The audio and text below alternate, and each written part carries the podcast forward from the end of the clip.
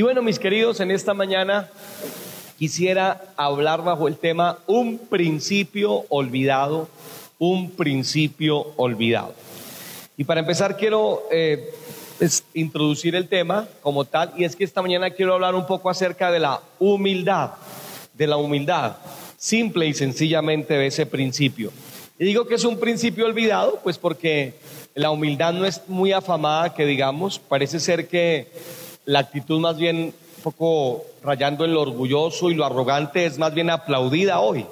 Hoy en día más bien se aplaude a las personas que eh, tienen un carácter, un temperamento bien complicados eh, y los elogiamos eh, y hemos olvidado un principio que es muy importante, que es el principio de la humildad y que todos nosotros lo necesitamos. Para empezar, quiero decir que humildad es sinónimo de mansedumbre y es una virtud muy cristiana. La Biblia cita la humildad en diferentes partes de sus páginas y siempre la enmarca en un buen sentido. Es decir, que en la Biblia nunca encontramos a alguien humilde como eh, algo malo, sino que la humildad siempre es sinónimo de lo bueno. Y esta mañana simplemente quiero decir tres cosas en relación con la humildad en mi sencillo sermón. La primera es que eh, hay algunas características de la humildad algunas características de la humildad. La primera característica de la humildad es que, la humildad caracteriza a las personas que han recibido la salvación. Esto lo podemos encontrar, y voy a ir yo para que ustedes no eh, estén corriendo, pero quien quiera ir en Job capítulo 22, el versículo 29, allí encontramos la verdad de que la humildad es una característica de la salvación. Job 22 y versículo 29, quiero leerlo para ustedes, dice la palabra de Dios de la siguiente manera. En la parte final de Job 22, 29 dice, y Dios salvará al humilde de ojos. Así que la primera característica, perdón, de la, de la humildad es que justo la humildad la participan los que hemos sido salvados. Es una característica de la salvación. Tal parece, de hecho, que para que alguien sea salvo, de hecho, necesita eh, eh, tirar todo orgullo, ¿no? Toda arrogancia, tirarla al suelo para poder sentirse pecador con, humildad, con sencillez, para reconocer sus errores. Noten entonces que la humildad eh, es tan importante como ser parte integral del momento de la salvación de una persona. Es característica de la salvación. Lo repito porque cuando una persona acepta a Cristo, tiene que abandonar, tiene que soltar todo orgullo, toda arrogancia, cualquier conocimiento eh, de él, como lo que le pasó al apóstol Pablo, ¿no? Que era un hombre profundamente docto, políglota, eh, un, eh, todo un hombre docto en las cuestiones de ley, en la ley farisea, y todo esto tuvo que tirarlo a, a tierra, y de hecho en Primera de Corintios capítulo 2, el apóstol Pablo dice que todo eso lo tiene ahora por basura. Y luego el apóstol Pablo generalmente decía que cuando predicaba el Evangelio no lo hacía con eh, sabiduría de hombres, sino con demostración del poder de Dios. Luego la humildad está íntegramente ligada entonces, ¿verdad? a la salvación de una persona. Número dos, no solamente es característica de la salvación, sino que número dos es también característica del ejemplo del Señor Jesucristo. En donde empezamos leímos, aprended de mí, dijo Jesús, ¿verdad que sí? ¿Y cómo era Jesús? Dijo que soy manso y qué más. Y humilde de dónde? De corazón. De manera que no solamente la humildad es particular a la salvación, sino que la humildad también es particular al ejemplo del Señor Jesucristo. Jesús nos dejó ejemplo de humildad. Y sí que fue humilde, ¿no? En, otras partes de la escritura se nos dice cómo mientras era bofeteado, humillado, guardaba silencio. De hecho, las palabras famosas del Señor Jesucristo que la gente generalmente cita es la de la otra mejilla, ¿lo recuerdan? Cuando Jesús decía a los discípulos, ustedes tienen que hacer más que los fariseos, porque si hacen lo mismo que los fariseos, pues ¿en qué serán diferentes? Más bien, si alguien le pide a usted, lo obliga a usted, como era ley romana, que usted tenía que caminar una milla, si no era romano, con el bulto de un romano tenía, decir que si un romano llevaba un bulto de papa aquí y lo veía usted por ahí y usted no era romano, le decía, usted está obligado por la ley a llevar este bulto de papa, se lo tiraba y usted tenía que caminar una milla con, con ese bulto por obligación, por ley. Y Jesús reunió a sus discípulos, quizás los discípulos pensaron que el, el Señor Jesucristo iba a quitarles ese yugo aparentemente de esclavitud y Jesús les dice, no, todo lo contrario, si alguien lo obliga a usted a ir una milla, vaya con él dos millas. Y si alguien le quiere robar, quitar a usted, qué sé yo, la, la, capa, déle el resto también. Incluso si alguien le pega en la mejilla, perdón, póngale la otra, gloria a Dios. Por supuesto que eh, eh, no, no, es, no es el, mandamiento literal para hoy en día, porque no hay la obligación de ir con, con otro una milla cargándole la maleta o, o, bueno, etcétera. Pero el espíritu del mandamiento sí todavía está presente. Y es que Jesús enseñó que tuviéramos humildad. Y ahí mismo en esos versículos nos dice una recompensa anticipada. Y es que es, es, una, es un yugo fácil una carga ligera. Es decir, que cuando somos humildes, realmente tendremos una especie de tranquilidad en el corazón. Es más tranquilo el humilde que el arrogante, ¿verdad que sí, queridos? La tercera característica de aquellos que, eh, eh, en quienes está la humildad es que la humildad es importantísima en las relaciones interpersonales. Es imposible prácticamente llevar cualquier tipo de relación interpersonal sin la presencia de vida de la humildad. En Efesios capítulo 4 y versículo 2, voy a leerlo para ustedes, dice, con toda humildad y mansedumbre, soportándonos con paciencia los unos a los otros. ¿Cómo debemos soportarnos entre nosotros? Con humildad, con mansedumbre. Por favor, díganle que es a su lado, sopórteme con mansedumbre, por favor. Así que es característica de la salvación, la humildad, es característica del ejemplo de Jesús y es característica de la hermandad de la iglesia de Dios. No pueden o no deberían, más bien, haber orgullosos dentro de la, dentro de la congregación. Debería todo el mundo participar de la mansedumbre y de la humildad, sin la cual es complicado soportarnos los unos a los otros, porque a veces hay que soportarnos, queridos hermanos, ¿verdad que sí? De hecho, en toda relación hay que soportarse en un grado.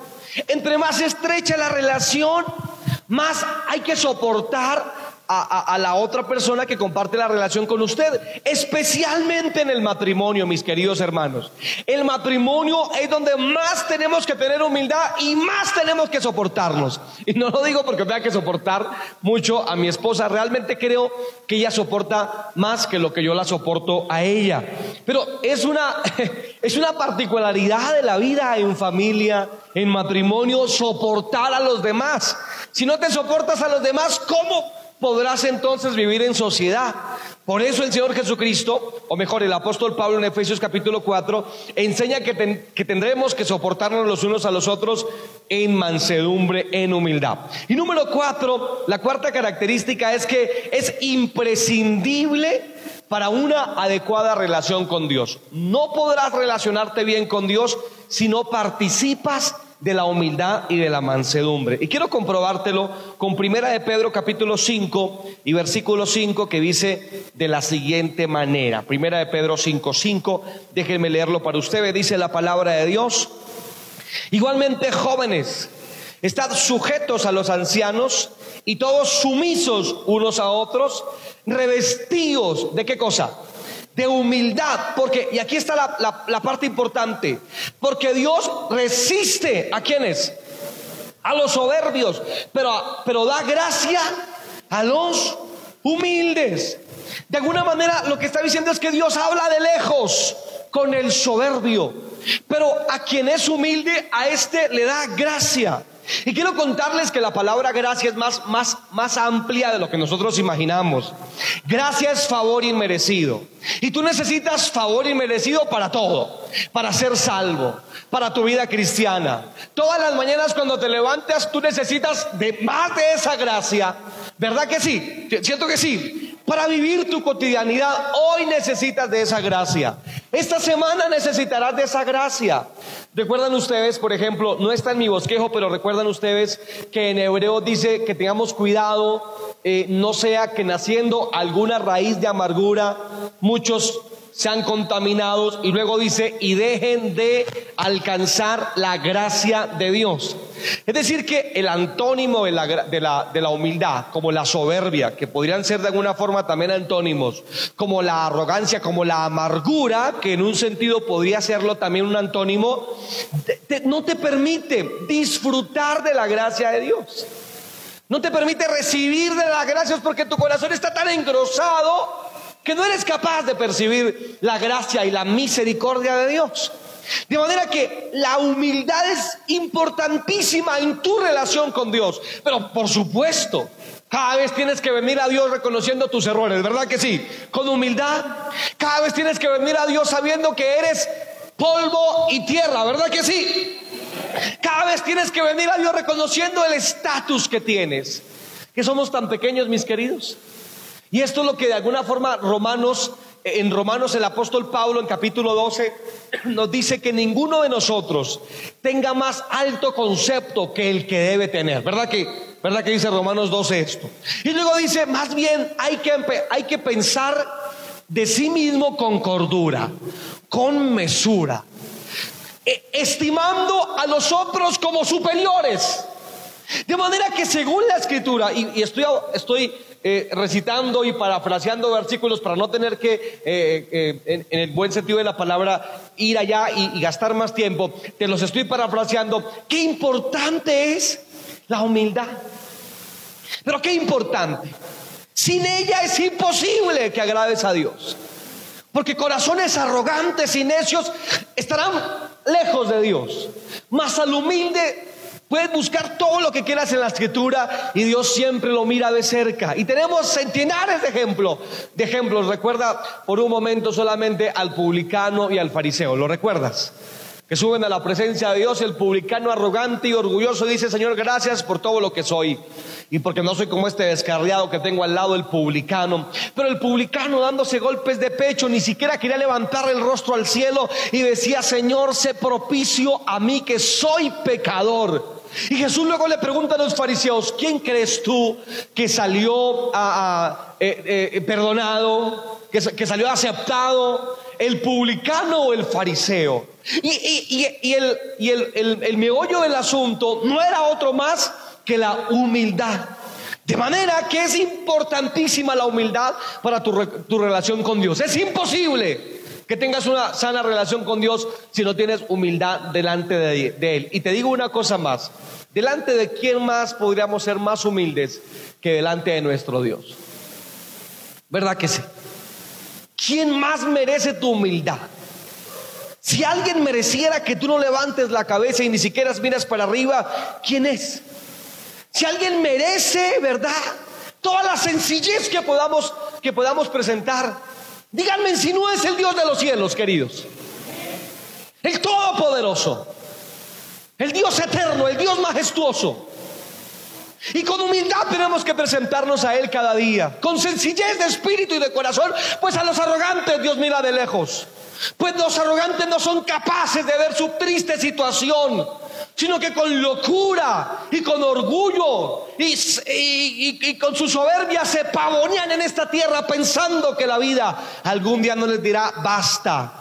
Y todos los orgullosos y los arrogantes posiblemente no podrán acercarse a Dios, pues su misma arrogancia se los impediría. Mis queridos, recuerden que Dios no nos escucha, no nos escucha porque, no sé, tengamos algo que otros no tienen y estoy recordando en este momento, trayendo a memoria mis primeros cultos, que eh, eh, eh, después de convertirme, como un mes después de convertirme, yo creo, fui a, mi tierra, a Buenavista, Boyacá. Yo les hablo de San Miguel, allá fue donde yo trabajé, pero Buenavista fue donde yo nací. Y allá en Buenavista, Boyacá, con mi tío que en ese tiempo iniciaba el ministerio, hasta ahora lo iniciaba y recuerdo con mucho aprecio esos primeros días porque el templo era una vereda que se llama la vereda de Santa Rosa eh, era un pequeño lugar, yo creo que como eh, eh, esta parte de la plataforma apenas. En la parte de allá había un púlpito hecho de madera, un, un, eso sí, unas florecitas que se cogían por ahí del campo para adornar un poco, una cortina que tapaba las tablas que servían a la vez de muro de aquella casa en donde de hecho en esa casa yo nací de hecho. Las sillas eran pues también troncos atravesados con unas con unas tablas atravesadas allí en donde los pocos hermanos que iban se sentaban. El piso era de tierra no había eh, ni siquiera era cementado mucho menos eh, tableta o qué sé yo, era de tierra y los hermanos que iban apenas eran como unos cinco o seis, pero si hay un momento de mi vida cristiana que aprecio y que miro y que recuerdo con mucho amor y mucho cariño, era, eran esos momentos. Y era ese lugar especialmente en donde tuve, estuve como unos dos meses ayudándole a mi tío allí en la obra. Y, y recuerdo con mucho cariño, hermanos, realmente con mucho aprecio ver a las hermanitas, algunas de ellas llegaban descalzas al culto, eso sí, con su Biblia debajo del brazo, sin sonido, sin instrumentos, sin absolutamente nada más. Creo que había una pandereta apenas, pero qué cultos, hermanos, qué cultos, gloria a Dios. Y entonces las hermanitas descalzas cantaban con qué humildad y con qué gusto a su Dios, aquel que les había salvado. Y qué maravillosos cultos. Y, recuerdo con mucho cariño esto, porque qué importante es la humildad dentro de nuestras congregaciones. Es importantísima la humildad. La arrogancia no es bíblica. Dios la echa fuera. Y qué triste predicadores arrogantes. Deberían abandonar los púlpitos, pues la arrogancia no armoniza con el Evangelio Santo que predicamos. El Evangelio es tan puro, tan santo, tan perfecto que los que predicamos el Evangelio, entre otras virtudes, deberíamos adornarlo con humildad y sencillez de espíritu y de corazón. Por eso quisiera invitarles a todos ustedes a las misiones de vez en cuando. Por eso quisiera que todos ustedes de vez en cuando nos ayudaran en un campo nuevo, en un campo blanco, a entregar un tratado. De pronto, a ti que nunca te han rechazado, que entregues un tratado para que la gente, no, no para eso, ojalá te lo ganes, pero seguramente alguien te rechazará y vayamos a misiones y hagamos algo y recordemos que nuestro Jesús caminó descalzo por las tierras de Palestina y no ocupó los tronos, y no ocupó los palacios, y no ocupó el renombre de los religiosos de aquella época. Mas Jesús, Jesús caminó en las calles polvorientas de la Palestina antigua. Oh, pero su mensaje transformó la humanidad. Ese hombre humilde, descanso, cambió la historia, la partió en dos. Y estás aquí por eso. Pues Jesús fue humilde de corazón. Bien dijo él, aprended de mí, que soy humilde, que soy humilde, ¿verdad? Oh, mis queridos, si no eres humilde, no has aprendido de Jesús.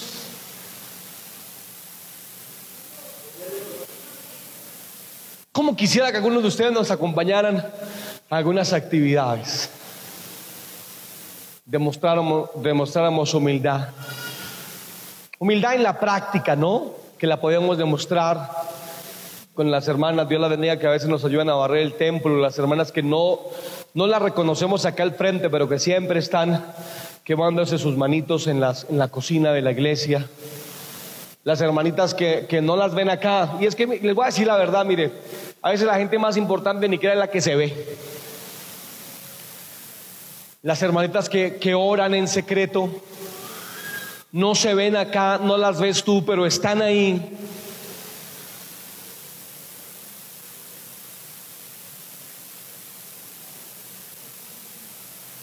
La humildad que debería estar presente siempre en nosotros, la arrogancia, el orgullo, la vanidad, la altivez, no deberían ser factores que estuviesen presentes dentro de la iglesia, no lo deberían ser, mis queridos.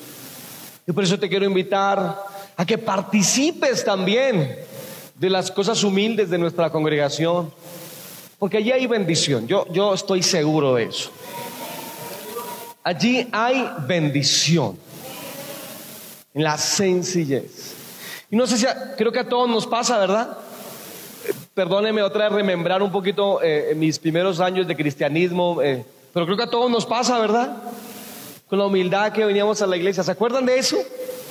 Con la sencillez, con ese amor desprendido, sin ninguna otra motivación más que buscar al Señor, no nos importaba nada más sino que Él nos visitara, qué sé yo, que Él nos escuchara. Así que es característica, debe serlo, de la salvación, del ejemplo de nuestro Señor Jesucristo, de las relaciones interpersonales, pero por favor y por Dios Santo también de nuestra relación con nuestro Dios. Imprescindible, imprescindible, imprescindible. Y quiero contarles que entonces eh, eh, ya lo he estado diciendo, pero los antónimos de la humildad son obvios, el orgullo, la altivez, la arrogancia, la exaltación del yo, que fue una de las herencias del pecado. Cuando Adán y Eva cayeron, hubo, tres herencias que lamentablemente eh, nos participan ahora. Una de ellas es la carne, ¿no? La carne que siempre jala, por Dios santo, ¿cierto que sí? Y hay que someterla cada rato porque si usted le deja lugar, le gana. Eh, pero otra, otra de estas es el yo. El yo, que es tan complicado eh, eh, quitarlo y poner el tú de Dios. siempre somos nosotros, ¿no? El yo, el yo. La mayoría de nuestros reclamos es porque ah, es que a mí me hirió, a mí no me gustó. Todo se basa en nuestro yo realmente. No lo hemos reemplazado por el tú de Dios. Y a eso justamente que estamos hablando esta mañana es a lo que se refería el apóstol Pablo cuando él dijo, mas ya no vivo yo, sino quién? Mas vive Cristo en mí. ¿Lo notan? Ya no. No soy yo el que vivo. No soy yo el que vivo. Mire, esto no se hace Denle un aplauso a Dios, por favor, mientras tanto.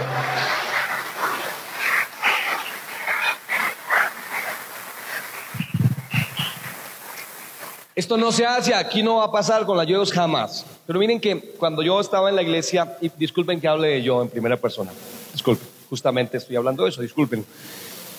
Recuerdo que eh, en algún momento la, pastora de nuestra iglesia y las hijas de la pastora, no sé, de repente sentí que ya no me querían. Especialmente las niñas de, la, de los pastores, no, no, les caía bien. Yo, por alguna razón, yo sentía que a los hijos del pastor no les caía bien. Y en cierta oportunidad, el domingo, pues yo me quedaba hasta tarde en la iglesia, hacíamos el culto en la tarde a las 5, vendíamos la actividad, subíamos y lavábamos la losa, servíamos al Señor. Y entonces yo recuerdo que yo siempre cargaba una mochila, una maleta, siempre cargo mochila o maleta, alguna cosa, ustedes ya me, han visto. Entonces, eh, cuando acabé de hacer aseo, dije, ¿dónde está mi maleta? ¿Dónde está la maleta?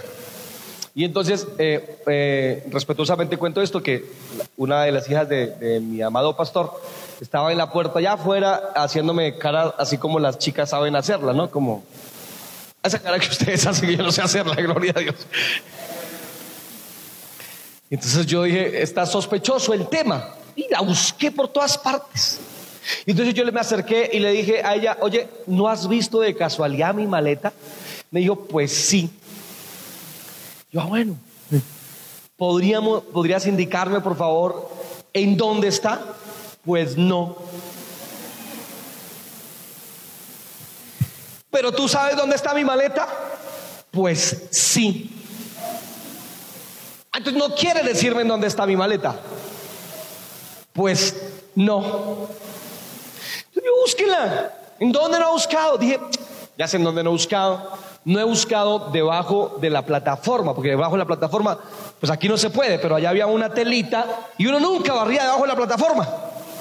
Debajo de la plataforma esta, así que levanté el velo que cubría la plataforma, ya estaba mi maleta llena de, de todo lo que cuando usted no barre en un lugar, ¿no?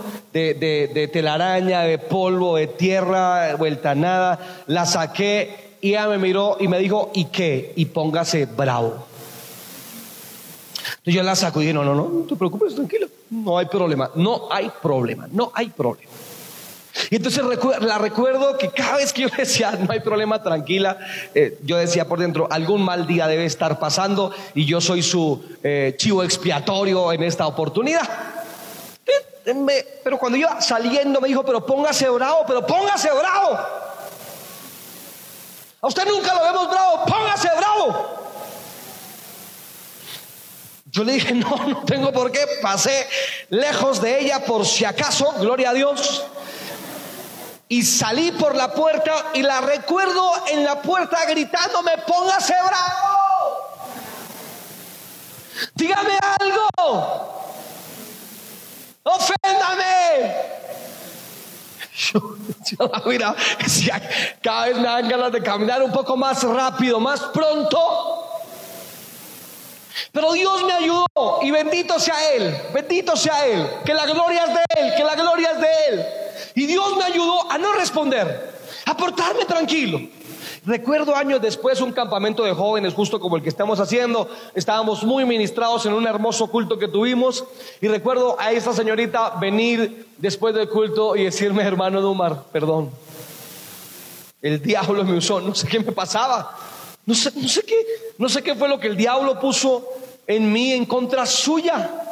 No sé, pero le suplico, perdóneme, ore por mí. Necesito que usted me perdone y ore por mí. Y yo me restaure y sea libre, me decía esta chica en ese campamento. Y dije, pero por supuesto que sí, por supuesto que sí. Desde ese mismo día te perdone, no hay problema y por supuesto que oro por ti. Y Dios pudo glorificarse ahí. Y Dios pudo obrar ahí sanidad y restauración y bendición, pero eso Dios lo hace cuando eres sencillo, humilde de corazón, pues en tu arrogancia no siempre Dios puede actuar. Porque tú vas, sacas pecho y reclamas tus derechos siempre. Y no estoy en contra eh, absolutamente de eso. Creo que hay, hay momentos en que, en que debes portarte firme. En alguna ocasión hablaremos del tema, pero tú también sabes y también eres consciente que en muchas ocasiones la mejor respuesta es mantenerte humilde y sencillo. Respirar profundo. Y decir, Dios te bendiga, Dios te bendiga. Dios te bendiga. Y si alguien te recuerda tu, tu, ascendencia, Dios te bendiga, Dios te bendiga. Y si vas conduciendo y alguien se te atraviesa y te dice, te encima una serie de improperios, baja la ventana y dile, Dios te bendiga mucho.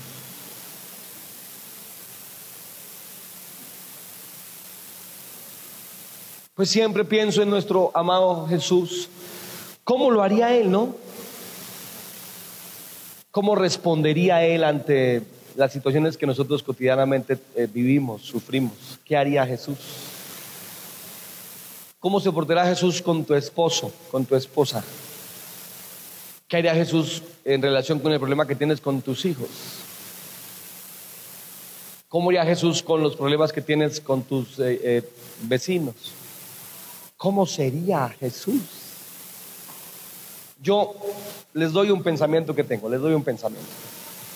Yo creo que si nuestro amado Salvador Jesucristo viniera a las congregaciones de hoy en día, muchos no lo reconocerían.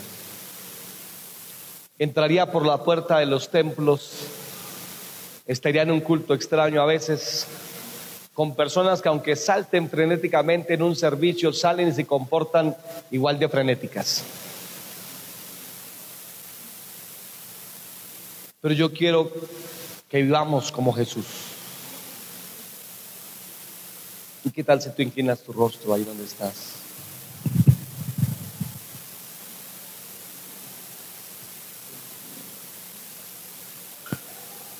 Inclina tu rostro, por favor. Jesús, nuestro amado, nuestro tierno Jesús.